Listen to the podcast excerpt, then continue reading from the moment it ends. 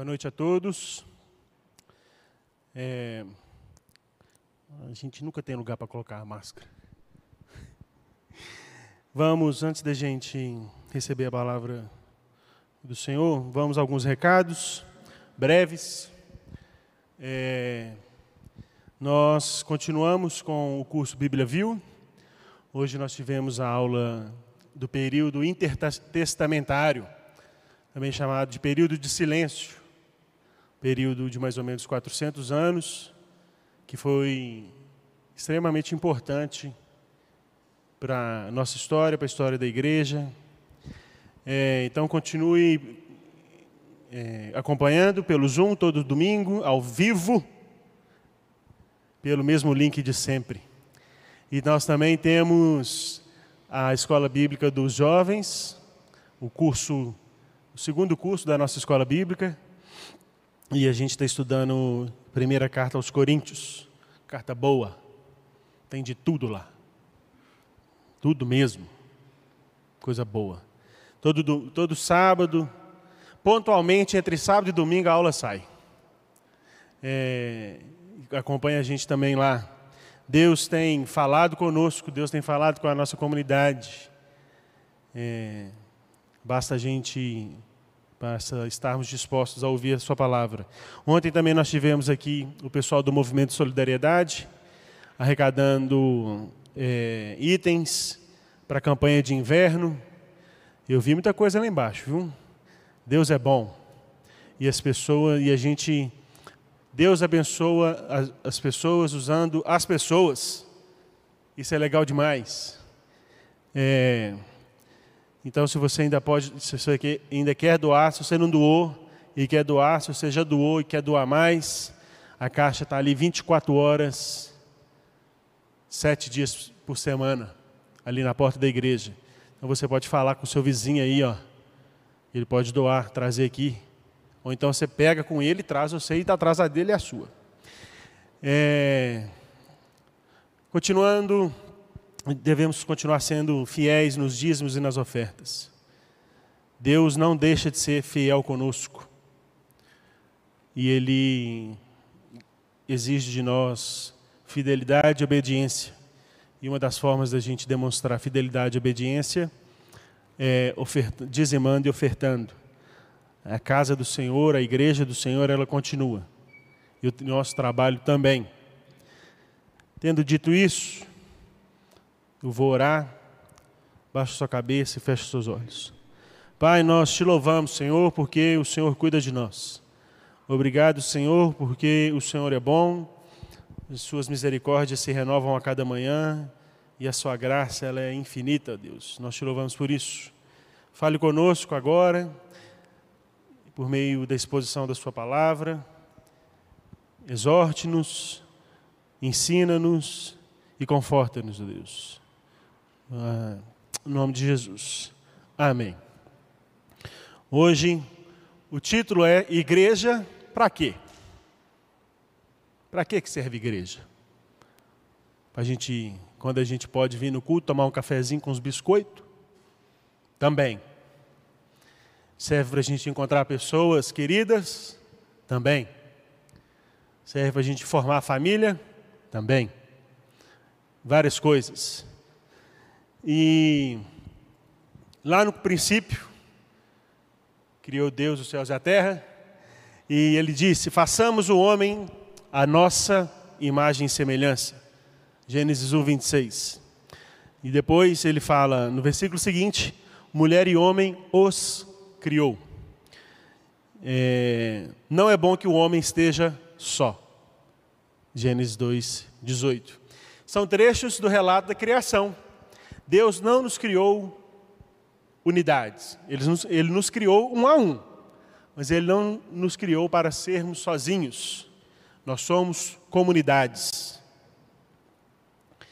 É, assim como o próprio Deus é uma comunidade em si mesmo, Ele se relaciona na Trindade de maneira para nós ainda misteriosa e ao mesmo tempo Ele é um só, um só Deus, mas Ele é Deus Pai, Deus Filho, e Deus e Espírito Santo. Deus criou todos os animais e o ser humano não para viver em solidão, exceto alguns lobos solitários, às vezes são literalmente lobos, às vezes não, como a gente viu no curso de Coríntios. Às vezes algumas pessoas são chamadas não para viverem em solidão, mas para viverem no celibato e encontrarem em Deus a sua companhia e no trabalho de Deus a sua companhia. E sempre que, especialmente a raça humana, o ser humano, eh, não consegue viver em sociedade, em comunidade, isso é uma patologia. Isso é uma doença. A gente, eu não vou me arriscar a falar o nome de alguma doença, porque eu posso falar besteira, mas vocês estão entendendo o que, é que eu estou falando. É algo de errado. E esse algo de errado é por causa da queda, do pecado. Todos nós gostamos de viver em grupo. Agora, viver em grupo, em grupo tem um outro nome: aglomerar. Todos nós gostamos uma aglomerada. Uns gostam de aglomerar mais, outros gostam de aglomerar menos mas todos nós gostamos de viver em comunidade. Sempre, sempre na história do povo de Deus, o povo de Deus está inserido em uma comunidade. Adão estava sozinho, viu que todo macho tinha uma fêmea do, da criação. Todo mundo andava Igual quadrilha de festa junina, gente. É, tem que especificar, porque em tempos que a gente está vivendo nesse país, quadrilha tem muita coisa. Mas todo vivia lá de parzinho, um atrás do outro, um do ladinho do outro. E aí Adão falou assim: Uai. Vocês viram que Adão era mineiro também, né? Uai, eu quero uma dessa também. E aí Deus presenteia Adão com Eva. Então, e assim, se a gente for pensar na história cronológica do povo de Deus, do nosso povo, na nossa história, estamos sempre inseridos numa comunidade. Lá no Antigo Testamento tinha os clãs, que tinham o patriarca e as famílias adjacentes, os agregados. É, mas também tem alguns momentos que as pessoas vivem só. Alguns salmos, é, as pessoas se sentem na solidão e realmente estão na solidão, mas são exceções. E às vezes essas exceções é, é, é Deus, dentro da sua infinita pedagogia e metodologia de ensino, coloca para ensinar a gente alguma coisa. Nabucodonosor, Nabucodonosor viveu sete anos isolado até ele se parecer com um animal. Vocês lembram disso? Ele comia capim, andava de quatro apoios, é, Davi teve que fugir, o rei Davi teve que fugir, e ele viveu um tempo só, até que ele encontrou a turma dele. Então, ao longo de toda a Bíblia, a gente encontra testemunhos a respeito da dimensão comunitária da vida. Seja essa comunidade uma família, uma tribo, um povo, uma nação, fica evidente o papel social para a manutenção da vida humana é, inclusive para a vivência, vivência da nossa fé. A gente não é crente sozinho. E se a gente, e se a pandemia está falando, tá, talvez apontando para esse lado, nós estamos pensando errado, a gente está entendendo errado. Não dá para ser crente sozinho. E nem dá para ser crente sozinho, você, sua mulher e seus filhos. Não dá. Nas páginas do Novo Testamento, a gente vê nascer uma comunidade a, dos discípulos de Jesus, que depois, é, que ela é chamada de o corpo de Cristo. Jesus, o Cristo, o Filho do, do Deus vivo, não é um, uma unidade sozinha, ele é um conosco. Em diversos momentos da Bíblia, a gente vê que a comunidade é exaltada e a solidão e a vida solitária é desaconselhada. Na segunda carta de Paulo a Timóteo, Paulo estava com frio, provavelmente com medo, e pede a companhia de Timóteo. Paulo não queria ficar sozinho. A gente vê no Novo Testamento também que Paulo pede e cita os vários auxílios que as igrejas que ele havia fundado, os auxílios que a igreja, que as igrejas davam a ele. E por onde Paulo passou, deixou uma semente que, quando essa semente germinava, dava é, vida a um grupo de cristãos comprometidos com a palavra de Deus. É claro, todo mundo trupica, mas não cai. E se cai, levanta de novo. Tem uma, tem uma, uma música que eu não estou lembrando nem que música que é, que fala assim, que se a gente na vida tropeça sete vezes, a gente levanta oito. E a vida do crente é assim. Bonhoeffer fala, tem a seguinte frase: É na comunhão dos santos que os de fora reconhecem um gracioso sinal físico, concreto, da presença do Deus Trino. E então a gente chega ao nosso texto, que é Atos capítulo 2, 42 a 45, a 47. É, eu vou ler, vocês acompanham aí na sua versão, você que está aqui, e você que está em casa, você vai ver na tela a versão NVT. Todos se dedicavam de coração ao ensino dos apóstolos, à comunhão, a partir do, ao partir do pão e à oração. Havia em todos eles um profundo temor e os apóstolos realizavam muitos sinais e maravilhas. Os que criam se reuniam num só lugar e compartilhavam tudo o que possuíam. Vendiam propriedades e bens e repartiam dinheiro com os necessitados. Adoravam juntos no templo diariamente. Reuniam-se nos lares para comer e partir o pão com grande alegria e generosidade, sempre louvando a Deus e desfrutando a simpatia de todo o povo. A simpatia de todo o povo. E a cada dia o Senhor lhes acrescentava aqueles que iam sendo salvos. Te... eu gosto muito desse texto, e esse texto é daqueles autoexplicativos. Qualquer versão que você lê, ele vai ser transparente como a água, como a água limpa é, claro como a luz do sol. Mas a gente sempre aprende diante da palavra de Deus. Se você ler esse texto hoje, você vai aprender uma coisa. Amanhã você vai aprender outra coisa. A palavra de Deus é viva. O contexto histórico desse texto é: Jesus havia, acaba, havia sido elevado aos céus é, há cerca de 50 dias atrás, antes desse texto. Depois de aparecer aos, seus, aos seus seguidores é, como Cristo ressurreto. Algumas vezes ele apareceu. A cena narrada anteriormente a esse texto, se você for no, nos versos, no, no, parágrafo anterior do, do capítulo 2, é, é a descida do Espírito Santo sobre o povo reunido. Jesus havia prometido que ele enviaria o seu Espírito. Então é o cumprimento da promessa de Jesus. E aí depois, então, o Espírito Santo desce o povo tem o dia do Pentecostes, e aí o Pedro, Pedro prega e muitas pessoas se convertem. Milhares de pessoas se convertem e são batizadas. E esse texto ele apresenta quatro características da vida comunitária da igreja primitiva lá em Jerusalém: comunhão, orações, partir do pão e a instrução dos apóstolos.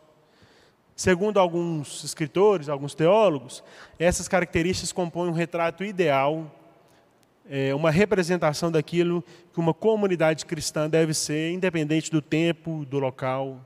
É isso que uma, que uma igreja deve ser. Embora seja claro que o objetivo da vida comunitária cristã não se resuma a um movimento centrípeto, lá na física você vai lembrar, centrípeto voltado para o centro autocentrado. A vida comunitária cristã não é autocentrada, ela não é eclesiocêntrica, ela não é voltada para a própria igreja, ela não é autofundamentada, autoexplicada, autoexistente. Não, não é isso. A gente não pode negar o papel significativo da vida em comunidade e da comunhão entre os irmãos. O que a igreja estava vivendo naquele tempo era um, um hoje com a palavra de hoje, um boom de engajamento onde as pessoas, é, após testemunharem fisicamente é, a respeito e ouvirem também, né, a respeito da vida e do ministério, da morte e da ressurreição de Cristo, elas se rendem ao Evangelho, à mensagem do ministério de Jesus, e o Evangelho causa transformações profundas na vida daquelas pessoas. Era isso que estava acontecendo ali. Então, assim, a gente pode ver que as consequências de uma. Nós podemos ver naquela comunidade de Jerusalém consequências de uma vida transformada pelo poder da mensagem do Evangelho. É isso que estava acontecendo. Alguns viram o Evangelho acontecer, aqueles que seguiram o ministério de Cristo, e algumas já, a maioria, estava ouvindo falar daquele que se despiu da sua glória, abriu mão da sua glória e veio habitar como ser humano para nos salvar. E essas consequências da, da, da, mudança, da mudança profunda do Evangelho, ela começa no nível individual, eu já falei isso aqui algumas vezes, e ela se traduz no nível comunitário. É, a gente vai fazer o seguinte: a gente vai verso a verso, rapidamente, e aí no final a gente vai aplicar para nós hoje. No verso 42 fala em se dedicavam a quatro coisas, e mostra uma igreja comprometida, uma igreja engajada, uma igreja que, é, que trabalhava. Na primeira coisa era o ensino. Como é que era o ensino né, dos apóstolos? Era a pregação oral, era a forma de ensino que eles tinham. E hoje é o que nós temos no Novo Testamento e no Antigo Testamento.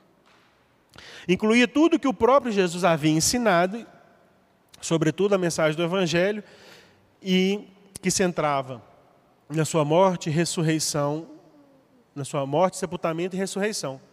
E esse ensino era incomparável, porque ele vinha da parte de Deus e ele era revestido de autoridade que foi outorgada aos apóstolos.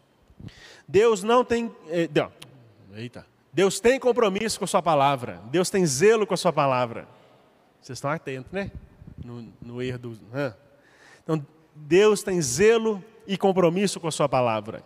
Uma igreja fiel a Deus não negocia a palavra de Deus. Uma igreja fiel não mercantiliza a palavra de Deus. Eles se dedicavam à comunhão. Era uma igreja cheia do Espírito. É, era uma igreja cheia do Espírito e uma igreja cheia do Espírito tem uma profunda comunhão. Os irmãos, os irmãos se amam profundamente, verdadeiramente. Comunhão é gostar de estar junto, é compartilhar aquilo que nós temos, aquilo que nós somos. É o convívio coletivo dos crentes na adoração, isso que a gente está fazendo aqui hoje. Isso que nós estamos fazendo nós aqui com quem está em casa é a comunhão, e a comunhão é o centro da adoração cristã. É o centro da vida de adoração do crente. Eles se dedicavam no partir do pão. E nesse momento, Lucas está é, tá se referindo à ceia do Senhor. Era uma igreja dedicada à oração, uma igreja cheia do Espírito, como a igreja de Jerusalém, é perseverante na oração. Uma igreja assim depende mais de Deus do que os seus próprios recursos. Você entendeu isso? Uma igreja que reconhece a grandeza de Deus, uma igreja que reconhece a pequenez do homem, ela entende que ela tem que viver de joelho. E vivendo de joelho, ela está dizendo que nós dependemos mais de Deus do que de nós mesmos, do nosso dinheiro, da nossa tecnologia. E o livro de Atos realça a importância da oração na vida cristã, tanto em particular, cada um de nós no nosso quarto, como em comunidade. No verso 43, o trabalho e a vida dos crentes eram permeados pelo temor e reverência à palavra de Deus. Assim, eles estavam em sintonia com a vontade de Deus e sensíveis à voz de Deus. Estando em sintonia e sensíveis à voz de Deus, eles realizavam milagres. Parte desses milagres era, sem dúvida, a transformação verdadeira da sociedade que eles estavam inseridos, das comunidades que essas pessoas cristãs estavam inseridas.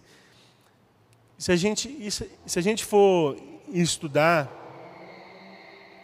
é, trans, as transformações que a comunidade cristã causou no Império Romano são absurdas. no, no sentido positivo.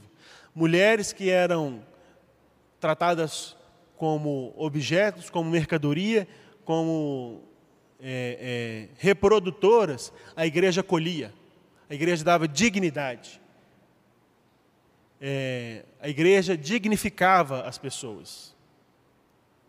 No verso 44 fala de união e compartilhamento. Essas são as palavras-chave daquela comunidade.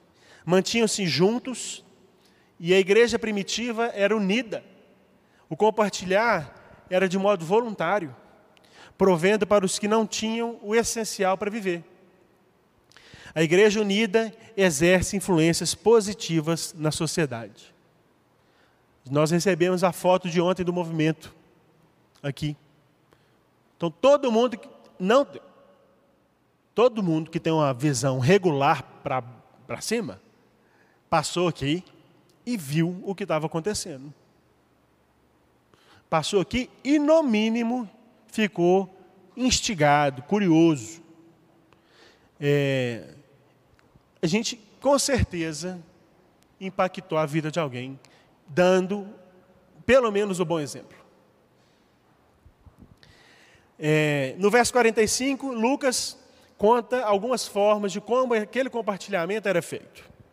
Não era um oba-oba festa, a gente achava que compartilhar vendia tudo, que não sei o que, era uma sociedade alternativa do, de sei lá de que jeito que era. Não, não era assim. Era uma coisa organizada. As doações não aconteciam de maneira desregrada, é, impensada, nada disso. Elas eram pensadas e destinadas a quem precisava. Acontecia de maneira inteligente. No verso 46, esse partir do pão, no verso 46, é uma referência às, reuniões é, sociais, ao aglomerado ali, ó, que a gente dá comer junto, rir junto, se divertir junto, comer junto, chorar junto, com, comer junto, porque a gente come bastante, né? Se é reunião de dois ou três crentes, onde houver dois ou três crentes por mais de 30 minutos, tem um banquete. Estou mentindo? Não estou mentindo. Havia alegria e sinceridade de coração em todas as atividades que aconteciam ali na igreja sejam elas eclesiásticas, ministeriais ou não, ou sociais. A generosidade permeava a vida daqueles crentes. A comunhão, a união e o compartilhar da igreja primitiva são frutos do Espírito. A alegria deve ser o estado de ânimo do crente. É um dos sinais da conversão. É um dos sinais da, trans, da verdadeira transformação pelo Evangelho. Estou falando que o crente é alegre 24 horas, sete dias por semana? Não, óbvio que não. A gente não é doido. Mas é o estado de ânimo, é o padrão, é a, é a configuração padrão do sistema que veio na gente. Quando a gente conhece Jesus. E no verso 47, o louvor a Deus era característica da comunidade em Jerusalém. Além de tudo, disso tudo que a gente falou, de todas essas atitudes e formas de convívio, a igreja tinha a simpatia do povo. E o povo aqui não é o povo crente, é o povo da sociedade em volta. Quando eu estava estudando e preparando, eu pensei assim, dá para ficar aqui nessa simpatia do povo um bom tempo.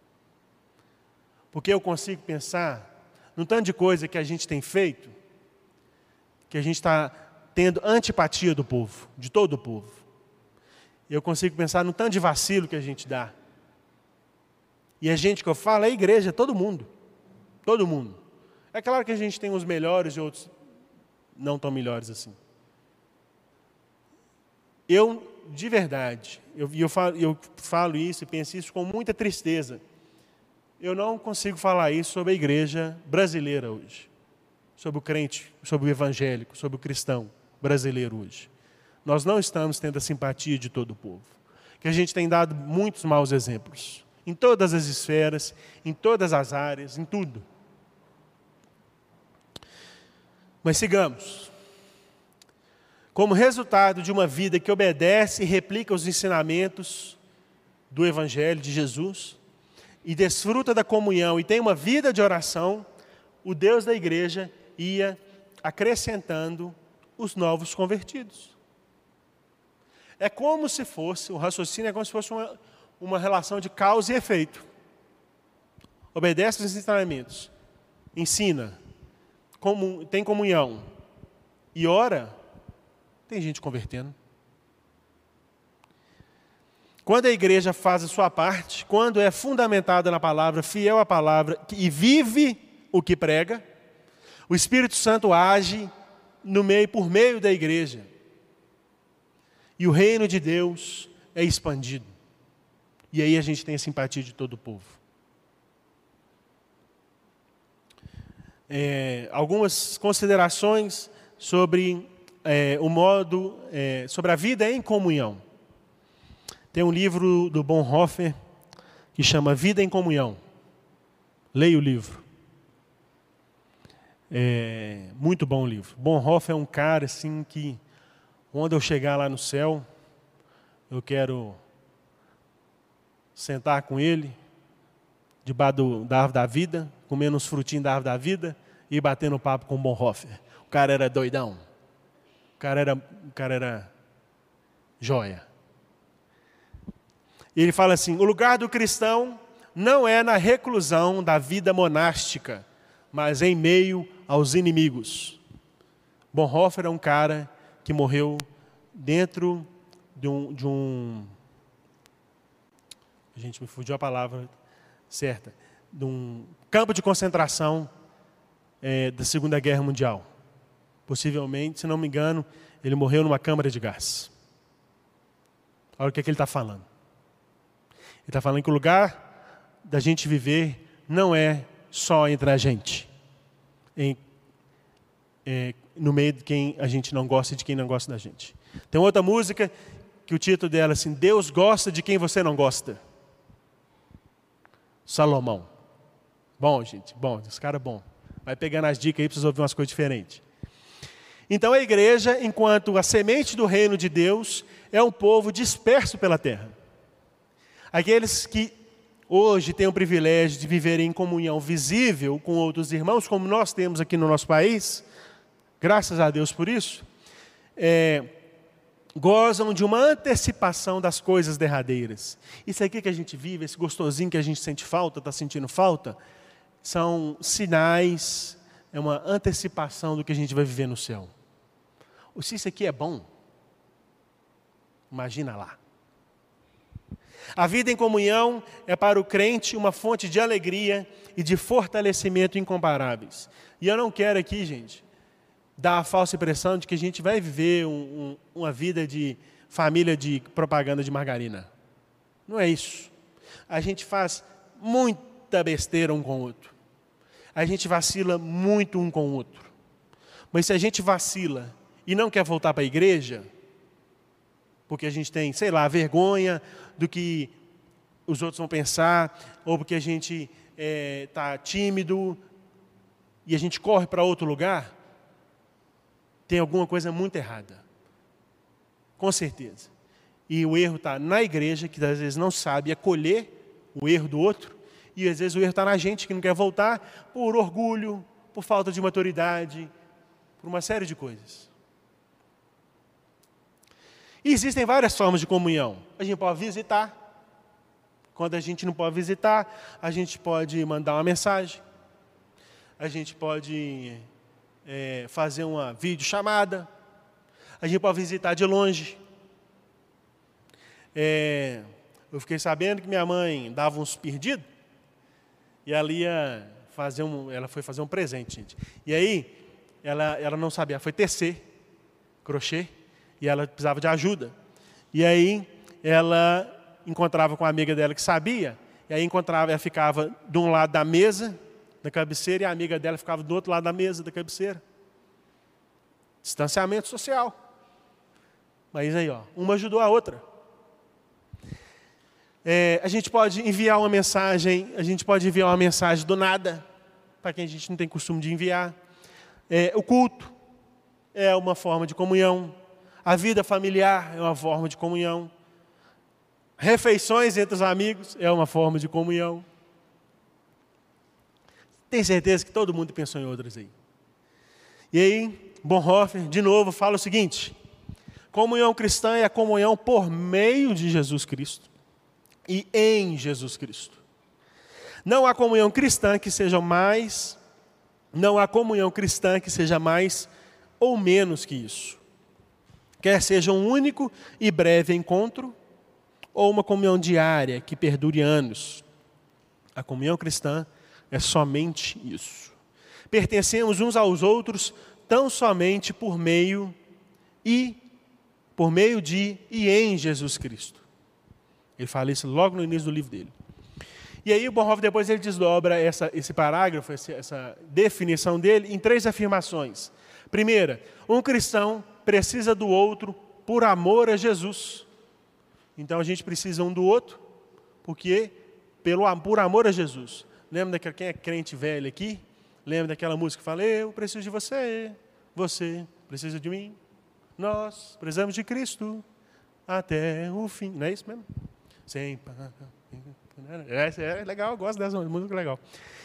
Então, um cristão precisa do outro por amor a Jesus Cristo. O cristão é aquele que vive totalmente da verdade, da palavra de Deus em Jesus Cristo. Precisamos uns dos outros quando as nossas vidas vacilam no cumprimento dessa verdade. Por amor a Deus, nós precisamos uns dos outros para cumprirmos a palavra de Deus. O pecado afetou tanta gente que a gente não consegue cumprir a, a palavra de Deus. A gente precisa de Deus para cumprir a palavra de Deus. E Deus é tão legal que Ele fala assim: você não vai ser só eu, você, vai ser eu, você e mais algum ou mais uns. Nós não conseguimos amar a Deus, amar a Jesus sozinhos. Porque a gente, pra, porque quem ama, obedece. E Jesus e a palavra de Deus manda a gente viver em comunidade. Logo, não, não obedecemos, não amamos sozinhos. Segunda coisa que ele fala: um cristão só chega ao outro através de Jesus. Isso é muito louco. Eu vou te apresentar Jesus, mas a gente só chega ao outro porque Jesus está no meio. Entre as pessoas reina a discórdia. É uma consequência da queda, é uma consequência do pecado. Porém, Ele é a nossa paz. Paulo fala lá em Efésios, capítulo 2, verso 4. Jesus destruiu a nossa velha humanidade. Tudo se fez novo. Sem Cristo, a inimizade entre as pessoas. Sem Cristo, a inimizade das pessoas com Deus. Sem Cristo, não há comunidade. Foi Jesus que desobstruiu o caminho que nos leva a Deus e ao outro. Se no caminho tinha uma pedra, Jesus tira essa pedra e abre, livra o caminho. Foi Jesus que desobstruiu o caminho que nos leva a Deus e ao outro. Nosso encontro com Deus e com o irmão só é possível por causa de Jesus. E é por isso, eu vou falar uma coisa que talvez não, muita gente não concorda, mas é verdade e aceita que dói menos. E é por isso que os nossos melhores amigos devem ser cristãos. Porque não há um encontro pleno, verdadeiro, se não tiver Jesus no meio. Não estou falando que você não pode ter bons amigos fora, não. Que não são crentes, não. De maneira nenhuma. Mas os nossos melhores amigos são aqueles que a gente vai, quando tudo dá ruim, tem que ser crente. Tem que, tem que ter a mesma fé que a gente. Jesus é o nosso livre acesso ao Pai e ao outro, e ao nosso irmão. É o nosso passaporte. Ele permanece o único mediador até a eternidade. E a terceira afirmação que o, que o Bonhoeffer destrincha isso é: a comunhão testemunha o fato de que nós fomos eleitos desde a eternidade e que somos aceitos no tempo e unidos para a eternidade em Jesus. Assim, quando a gente olha para o nosso irmão, para o nosso coleguinha que está aí do lado, se você está sozinho, você pensa em alguém, é, saibamos que estaremos unidos com Ele eternamente em Jesus Cristo. Então é mais uma. Deus está te dando uma oportunidade se você tem ranço com alguém, se você tem uma rixa com algum crente, resolve logo, que você vai viver com ele mesmo a eternidade. Então é melhor resolver por bem do que resolver. Jesus. Ô, gente, eu vou contar o, eu vou contar o, o santo, eu vou contar o milagre, mas um, um conto o santo não. Uma vez eu cheguei na diretoria, não era eu não, tá? É sério mesmo, eu já tinha saído da escola já. Uma vez eu cheguei na, na sala da diretora da escola e tinha dois meninos abraçados um no outro. Aí eu queria falar uma coisa com a, com a, pessoa, com a pessoa, que estava lá dentro, eu saí, né? Percebi que alguma coisa de errado não estava certo. E aí eu deixei, e depois eu perguntei para a pessoa, falei assim, o que está aqui lá? Não, é que os dois vivem brigando, eu botei eles abraçados para ver se eles aprendem a parar de brigar. Surtiu efeito, diminuíram as brigas. Porque nem que assim, eu não, se eu brigar, eu vou ter que ficar abraçado. Eu não quero ficar abraçado, então eu não brigo. É mais ou menos isso. Se a gente tem alguma coisa com algum irmão, resolve. Mesmo porque a gente podia nem participar da ceia se a gente tem alguma coisa com o nosso irmão. Estamos no mesmo barco, que é a igreja, navegando no mesmo oceano, que é esse contexto nosso. Estamos indo rumo ao mesmo destino. Então, o, a comunhão, ela é inevitável. Nessa vida de comunhão e nessa vida em comunhão, é o próprio Deus que nos ensina a encontrar o outro ele nos instrui, Deus nos, nos instrui pessoalmente no caminho do amor fraternal, lá em 1 Tessalonicenses. Essa instrução começou quando Deus teve misericórdia de nós, quando nos revelou Jesus como nosso irmão, e aí a gente é adotado na família de Deus. Assim, todos nós, adotados numa grande família, vamos vivendo em comunhão, revelando uns aos outros é, um pouco mais da verdade, um pouco mais do autor e do consumador da nossa fé. É como aquele, episódio, aquele seriado que tinha aqui, a grande família, cheio de treta, mas eles não se separavam de jeito nenhum. Cheio de bagunça, era uma, um fuzuê, mas, mas tinha pastel, pastel do Beisola, né? Então é bom, uma grande família é bom.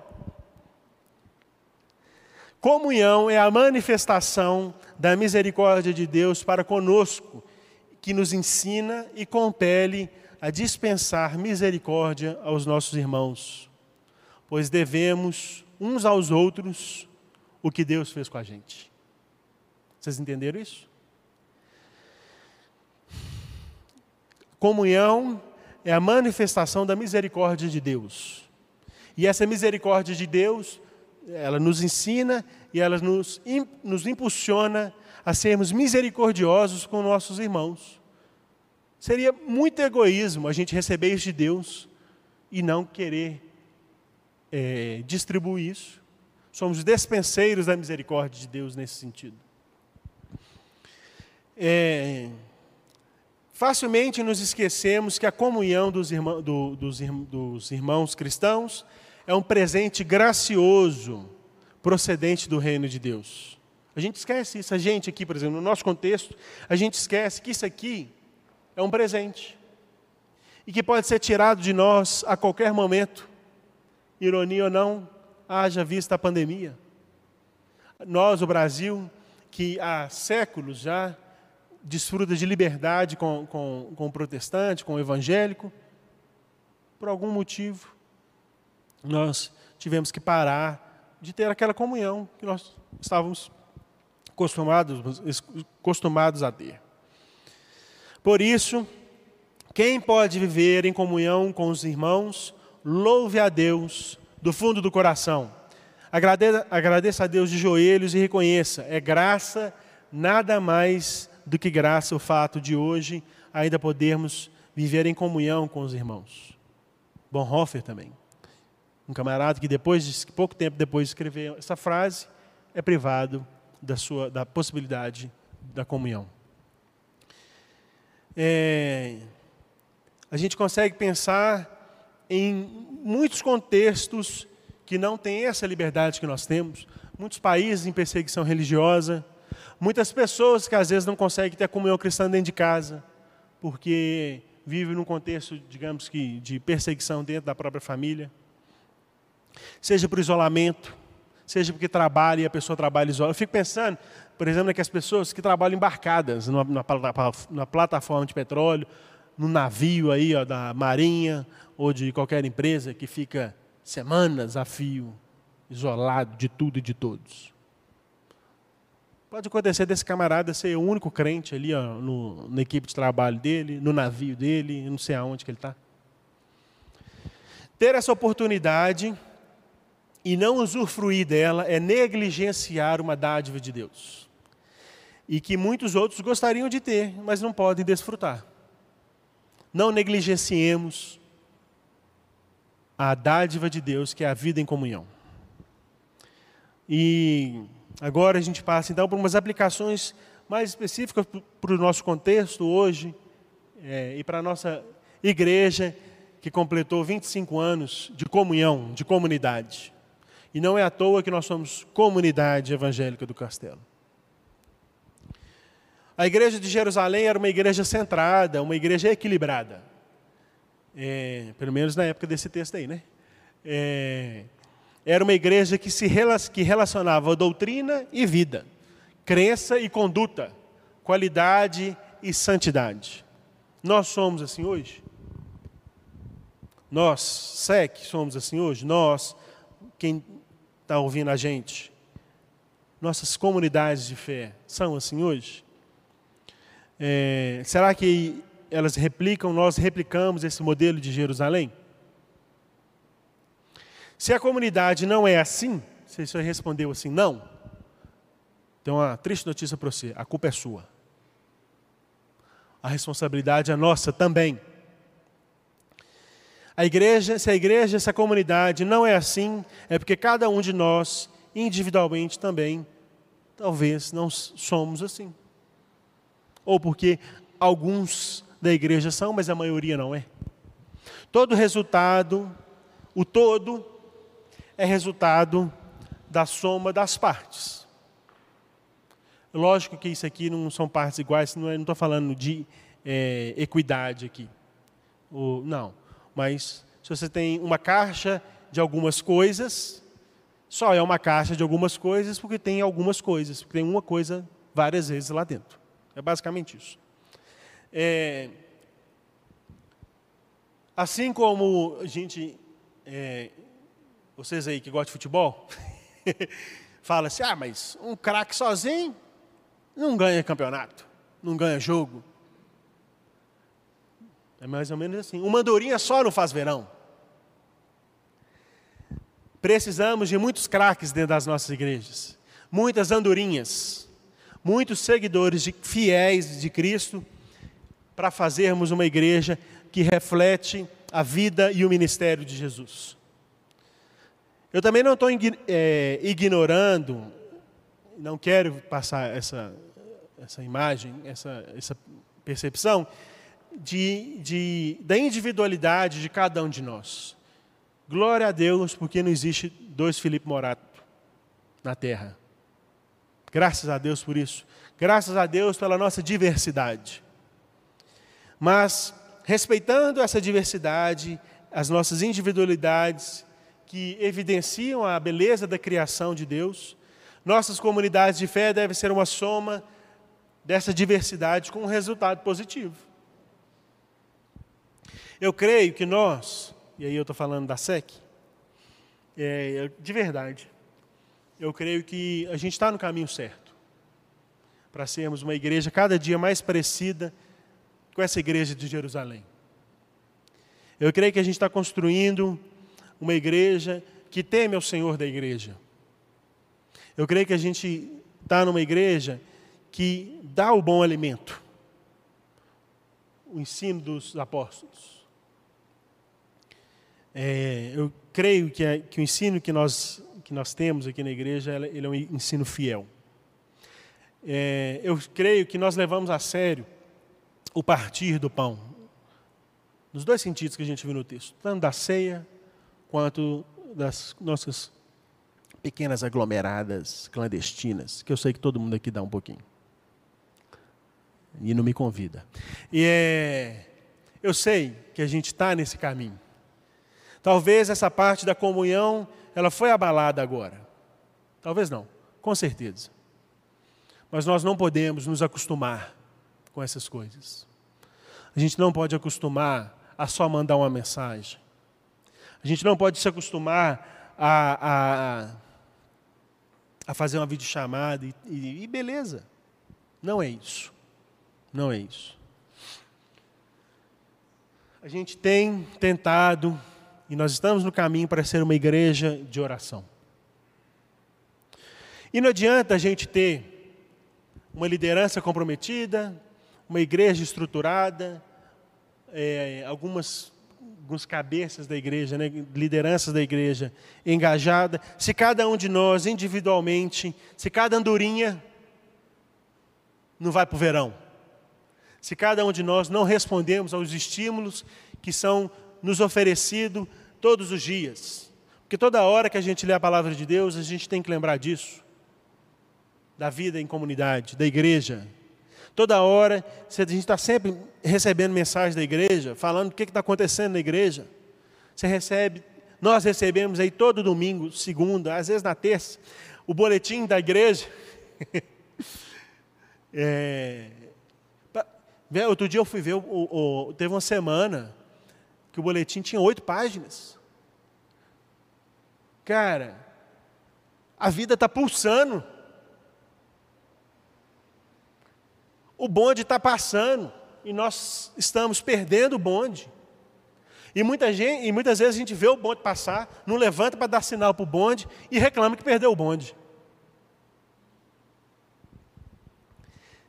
Será que a gente tem sido engajado com o reino de Deus, com a igreja, com as coisas de Deus, assim como nós somos engajados com as coisas cotidianas, com o nosso trabalho, com os nossos estudos?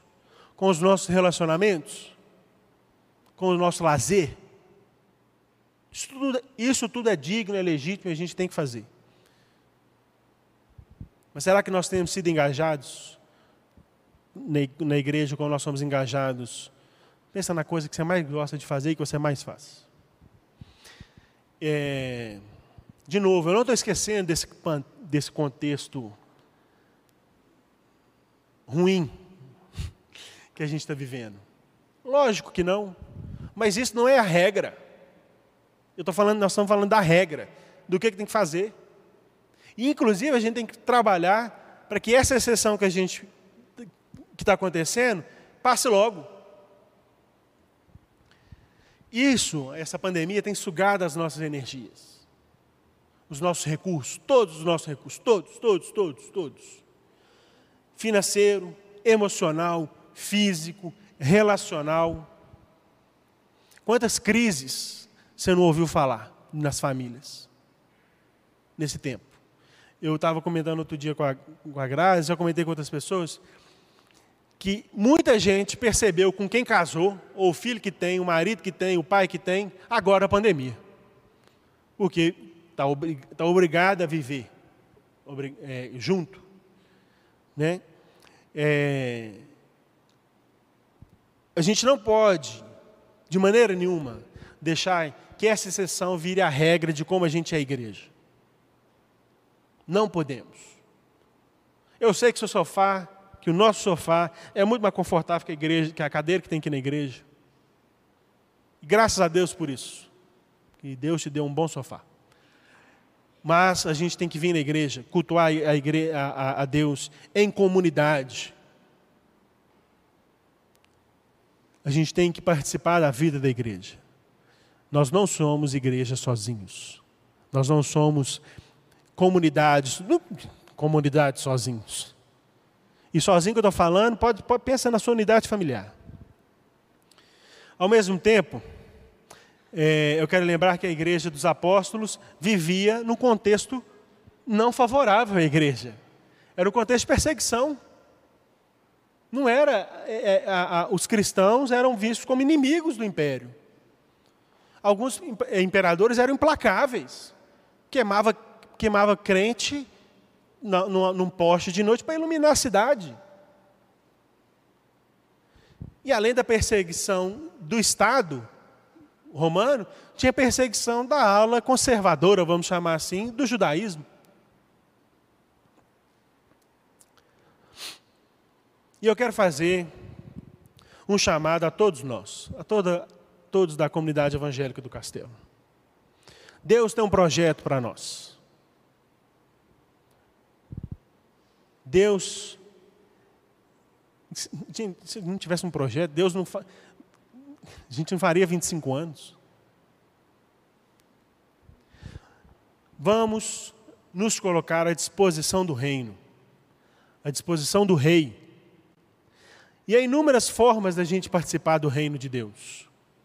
Se, você, se Deus te colocou aqui na comunidade evangélica do Castelo, aqui tem muitas formas. É, e hoje, nesse caso, é diferente do primeiro século. Melhor, Antigamente você não tinha muito para fazer na igreja. A sociedade era diferente, a igreja respondia à sociedade. Hoje, cara, olha quantos ministérios nós temos dentro da igreja. Quantos ministérios aparecem, quantas demandas aparecem. É, todos nós. Aí você pode falar assim: ah, mãe, eu não sei o que é que Deus quer, eu não sei o que é que. Eu não sei meu dom ainda. Eu, muita gente demora muito para saber quer dizer, a maioria de, de nós não sabemos qual é o nosso dom rápido. Mas, mas você tem que tentar, né? Eu não posso falar assim, não vai receber um telegrama. Pode receber? Pode. Mas eu não acredito que Deus vá fazer isso. Receber um telegrama, falar assim, que ó, o seu dom é esse. Não, não vai. Vai não. Porque a igreja serve inclusive para você tentar errar. Ah, não, eu tentei é, ser do ministério de louvor, não deu não. Não é isso para mim não. Eu vou dar aula na escola dominical, vou estudar, vou me preparar para a escola dominical. Ah, não é isso também não. Aí eu vou, sei lá, vou servir na diaconia da igreja. Meu negócio é servir os outros, é ir e fazer o que aquele povo está fazendo lá. Achei! Olha que beleza!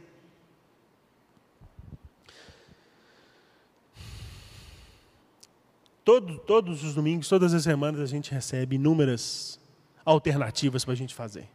E se você não está achando nenhuma alternativa nas alternativas que a gente está dando, você pode falar assim: eu acho que eu quero fazer isso. E aí, você tem toda a liberdade de conversar com a liderança da igreja, por exemplo, e falar assim: eu quero. Mas não é só dar ideia, não, irmão. É trabalhar. É pegar e falar assim: eu dei essa ideia e eu vou pegar para fazer essa ideia. Será que a gente tem, nas igrejas que nós estamos, só recebido as bênçãos da comunhão e a gente tem esquecido de oferecer?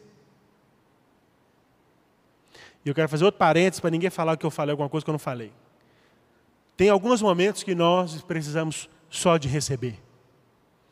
Às vezes a gente precisa de restaurar a nossa vida restaurar a nossa, a nossa relação de comunhão, restaurar a nossa relação de serviço. Às vezes você foi muito machucado por alguma coisa, às vezes você está aprendendo a servir. Isso é legítimo. Mas, meu irmão, tem uma hora que você tem que parar de comer, de receber e ofertar. Quando a igreja atua, os de fora têm um vislumbre físico, concreto, do Deus gracioso que nós temos do Deus que a gente serve. A igreja serve para aqueles que, que a gente quer conosco, olhem para nós, olhem para a igreja e consigam sentir um pouquinho da graça e da misericórdia de Deus. Sentir uma provinha do que vai vir, do que, do que será viver aos pés do nosso Salvador. O que será viver na plenitude porque Deus criou a gente para sermos plenos. E a gente vai viver a plenitude de novo um dia. Nós precisamos buscar ser uma igreja que preza pelo ensino dos apóstolos, que possui momentos de comunhão, momentos de lazer, uma igreja que lembra do sacrifício de Cristo no partir do pão e lembra que o nosso time é esse, o nosso lado é esse, nenhum outro mais. E a gente precisa ser uma igreja de oração porque os nossos joelhos nos levam muito mais longe do que os nossos pés. tendo essas quatro características, seremos uma igreja alegre e sincera. A gente vai ser uma igreja que louva a Deus e tem simpatia de todo o povo. Seremos uma igreja que opera sinais e maravilhas na vida de cada um da igreja, na vida da igreja e de fora. Que Deus nos oriente, nos guie e abra o coração para sermos mais parecidos com Jesus e com a igreja de, primitiva. Vamos orar. Deus, obrigado, Pai, porque Sua palavra foi exposta, Deus. Obrigado porque o Senhor nos ama e o Senhor nos corrige, nos orienta amorosamente, ó Pai. Que a palavra que a gente ouviu, leu hoje, ela encontre terreno fértil nos nossos corações e que essa palavra germine e dê bons frutos, ó Deus. Que a nossa igreja seja transformada pelo poder do Evangelho, Pai. Que cada um de nós seja transformado, ó Pai, pela, pela mensagem do Evangelho, pela vida e pelo ministério de Jesus Cristo, ó Deus. Que a gente não viva de maneira autocentrada, ó Pai. Que a gente viva para o outro. E, vivendo assim, ó Deus, nós vamos cada dia aumentar o teu reino, expandir o teu reino e transformar as sociedades que nós estamos inseridos, ó Pai. Nós clamamos ao Senhor, Deus, graça e verdade, ó Pai, para a nossa vida, para a vida da nossa igreja, ó Deus. Continue cuidando de nós, protegendo e guiando a nossa vida, ó Pai que a comunidade evangélica do Castelo tenha outros 25 anos pela frente, ó Pai, 25 anos de bênçãos, 25 anos de uma, de, uma vida é, cheia da, das bênçãos, da graça do Senhor, ó Pai, e que a gente, nos momentos de dificuldade, a gente saiba que o Senhor é o nosso Deus, que o Senhor é o pastor da nossa igreja, que o Senhor é o cabeça, ó Pai, e que tudo que nós fizermos, nós façamos para honrar e glorificar o Teu nome, ó Pai. Em nome de Jesus. Amém. Amém.